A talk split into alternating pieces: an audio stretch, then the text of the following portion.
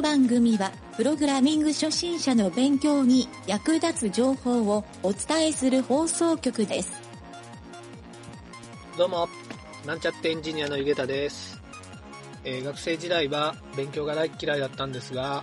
プログラミングの勉強はなんだか楽しいですよね。そんな感じで、第3回、なんちゃってラジオ、始まるよ。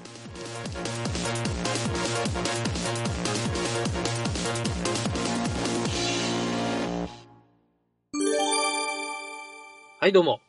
えーそれではですね、第3回予告した通り、えー今日はですね、フローチャートのお話をしてみたいと思います。フローチャートって、まあ、プログラミング以外でもよく、えー聞く単語なんですが、まあ、プログラミングでは結構重要な、えーいろいろなこう設計を決めるポイントになるためですね、結構重要視されることが多いですね。はい。必ずこう作らないといけないかというとそうでもないんですが、よくですね、こういったプログラミングえーこうセミナーみたいな勉強会とかに参加すると必ず最初にやるのがフローチャートっていうのもあの結構一般的なので今回はやってみたいと思います、えーまず簡単にですねフローチャートの説明をしてみたいんですがフローチャートはですね、えー基本的にはまあ作文です。はい、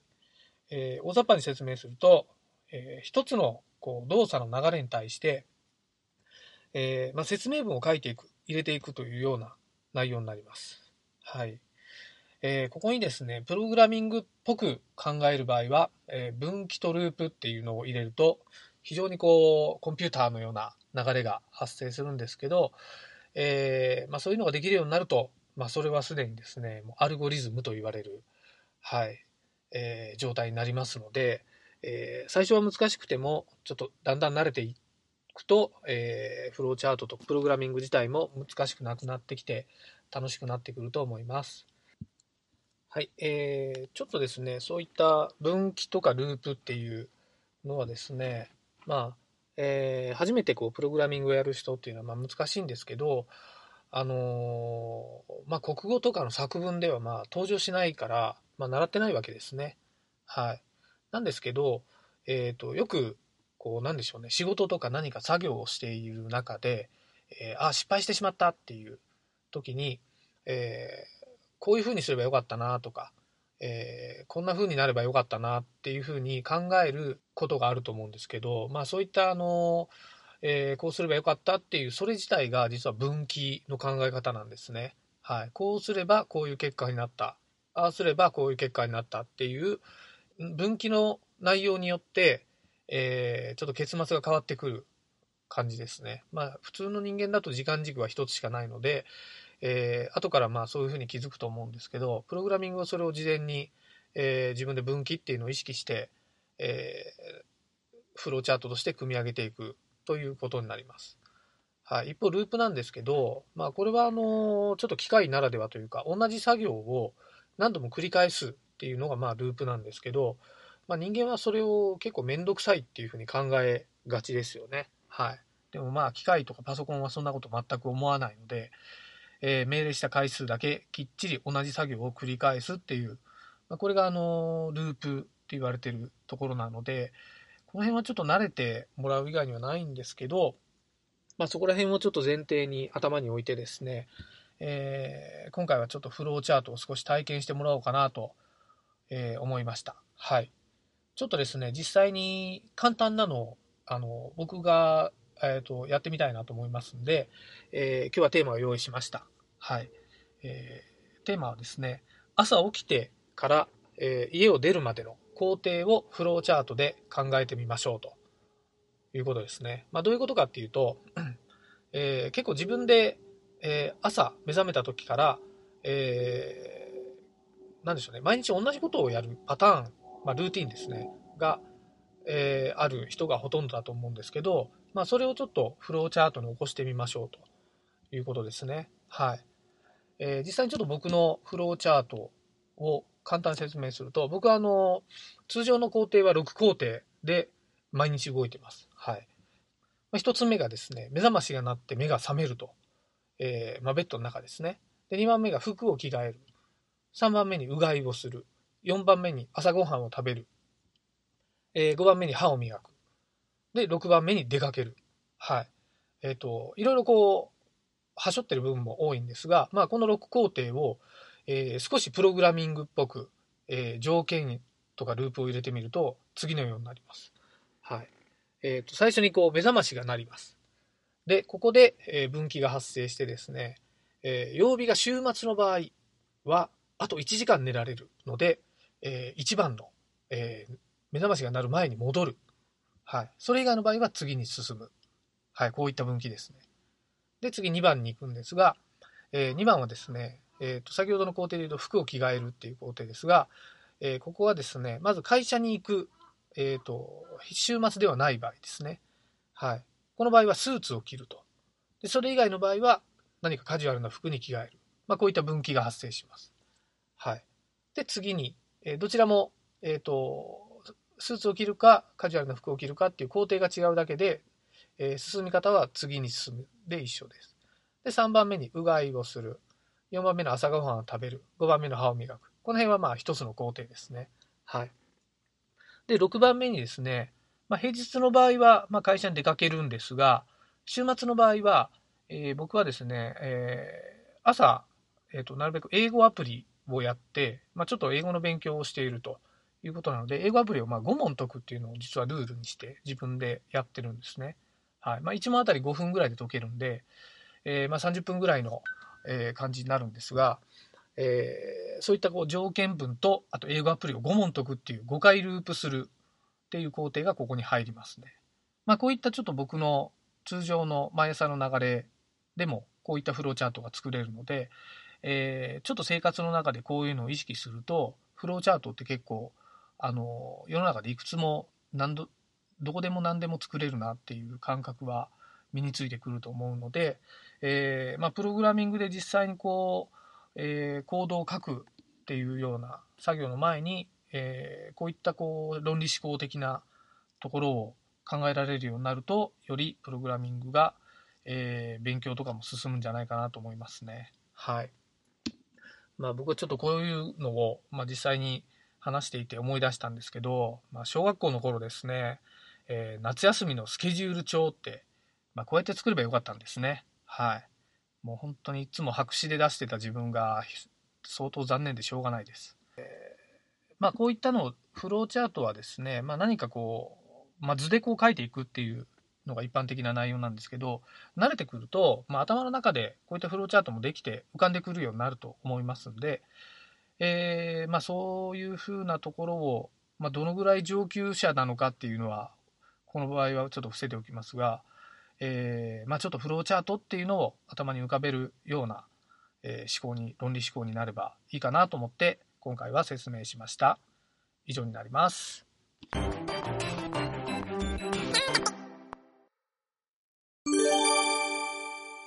はいそれでは質問のコーナーですが、えー今回もですね、えーテラテイルのサイトからですね、えー2016年9月17日、まあ、これもかなり前で回答数が0のものをピックアップしてみました。はい、えー質問のタイトルが、えー動画の視聴時間について、えー質問の内容が、えーウェブサイト内に表示する動画について、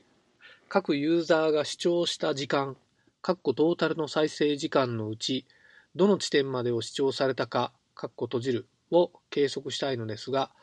アクセス解析などのツールを使わない方法で何かいいものはありますでしょうか？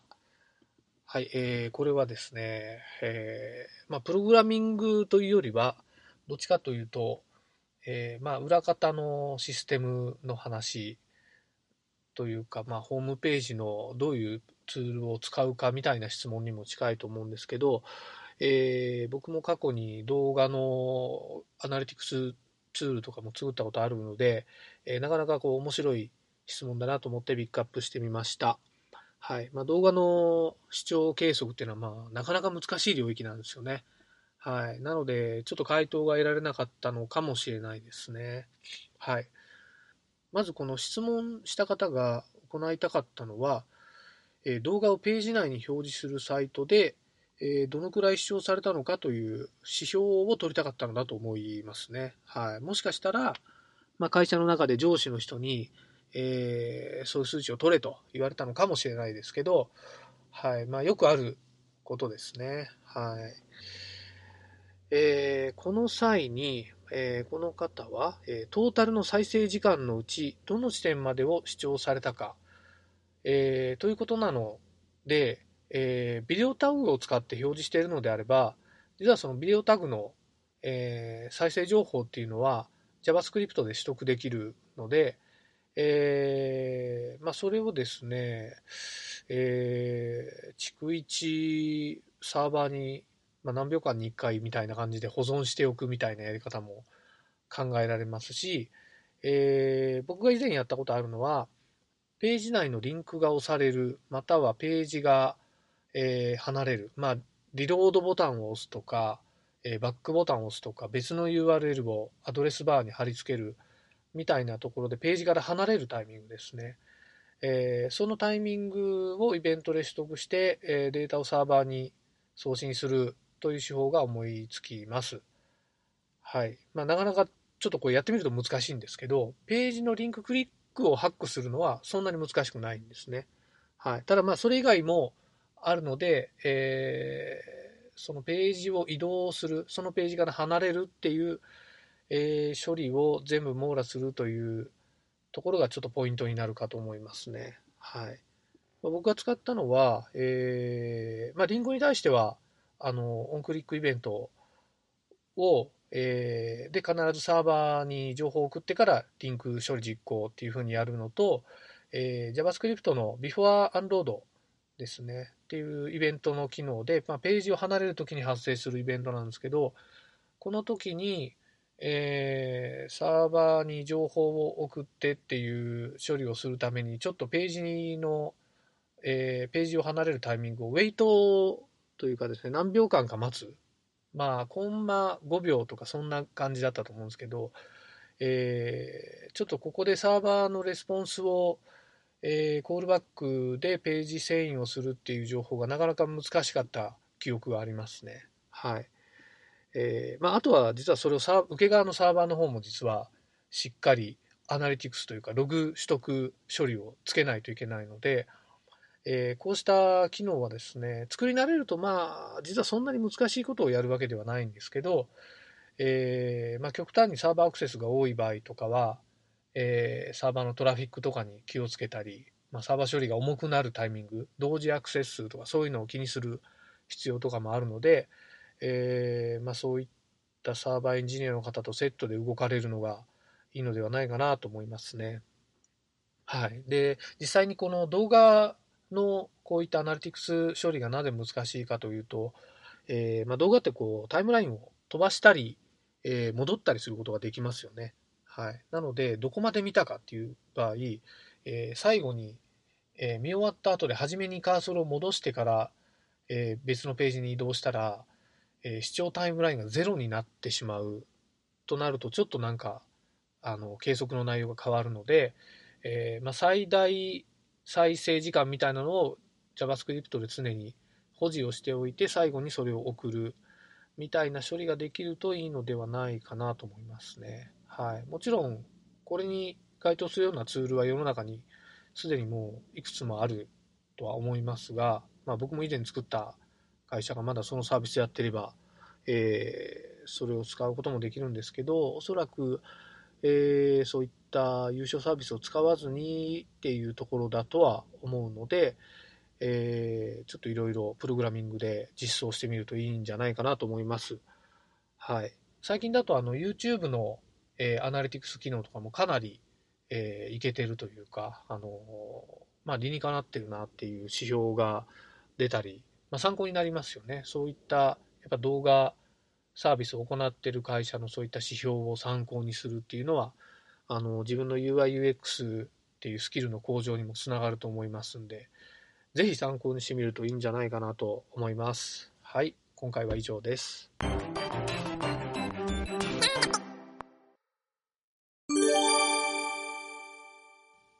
さあ、最後のコーナーは、えー、トライアルのコーナーです。えー、友人の南條くんが、えー、前回えー、いろいろ目標をですね、立てて、えー、今回からいろいろ環境構築を始めるという内容になります。はい、えーどこまで進んだのか聞いてみましょう。今回は、えー実際に環境構築をする Docker を、えーインストールしてから、えーはいインストールする手順かな？手順をちょっと紹介してもらいます。はい。はい。えっ、と、そうしたら、えー今、えっ、と、MacBook の中にあるんですが、そこに、えっ、と、Docker を、えーインストールしてとこ、していくとこから始めたいと思います。ではいはい。ですね、えっ、と、Docker のサイトの中に、えーとうんダウンロードリンクがあるので、Docker で検索してもらったらいいと思うんですが、えっ、と、検索の文字としては Docker Desktop for Mac。はい。これでいったら、えっ、と、即そのページに飛んでいくと思います。なるほど。はい Docker Hub っていうページが開けばそうそう OK よ、うんね。。Docker Hub。で、はいはい。えっ、と、Docker を落とすにはですね、Docker ID っていうのを、えーまあ、ユーザーユーザー登録してもらってやないと落とせないので、まそのサイトにユーザー登録をして、そえーログインをせんとダウンロードができんと。ダウンロードができないという仕組みになってます。はい。なんで、えっ、と、ゆ Docker ID を取ってもらって、えーそのはいダウンロードリンクから、はい。えーと Docker を、えーデスクトップを Mac を落としてもらったら。えーとね、落としてもらって、えーはい。そしたら Docker2、えー、.dmg っていう、これイメージかな、が落ちるんで、それを、うん、はい。これをダウンロードしたものを落として、ダブルクリックしたら、はい。もうそのまま GUI というか画面上にほインストールの画面が出てきますんで。インストールしてもらったら OK です。はい。はいそれで一応 Mac の方には Docker の方はインストールできます。はい。インストールはじゃあそれで完了と。それで完了です。はい。それで、その次の手順は？起動はパソコン起動して、Docker エンジンっていうのが、まあ、Docker の元となるものが自動で起動するようになっているので、そこははい意識しなくてもいいと思います。で、Mac の場合は、えっ、と、上かな？上のリンゴさんマークがあるところの上の辺に、どっかの見たらアイコンが出てれば OK そ。う OK です。はい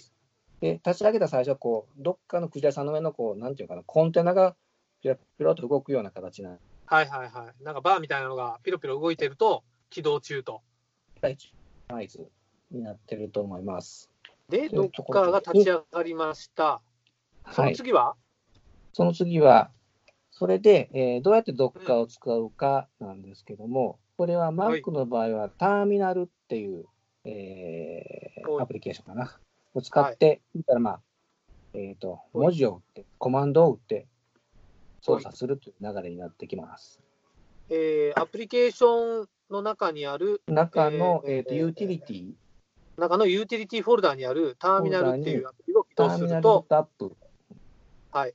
すると、はいターミナルアプリが起動されるんで、はい。そこにコマンドを打ち込んでいくにコ。マンドを打って打ち込んでいます。えっ、と、とりあえずですね、打つ内容としては、Docker 半角スペース、ハイフン、小文字の V。はい。これで、えっと、Docker のバージョンっていうのが、あの、バージョンが。くだはい。さいよっていうふうな感じのコマンドなんで、それを打ち込んで、はい Docker のバージョンが表示されたら、えっ、と、動ける状態になってます。なるほど。はい。はい。そんな流れかな、一応使えるまでに関しては。じゃあ、とりあえず、えっ、と、Docker が起動するとこまで今回やったのかな？起動するとこまで。えー Docker が起動して、じゃあ、次回はその Docker を使って、えっ、と、何の設定が必要なのかな？とですね、まずは、ランプの環境が必要。そう。はい担当の環境で、えっ、と、まあ、ウェブサーバーの Apache とまあ PHP うんうん。を動かせるっていう、あその Apache とこう PHP。うんそはい。のコンテナっていうのがあるんで、それを、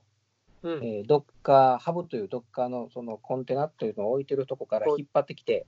それをはい、えーと Mac 上で展開するという流れにしていきたいと思います。了解。じゃあ次回はそのランプのインストールをやる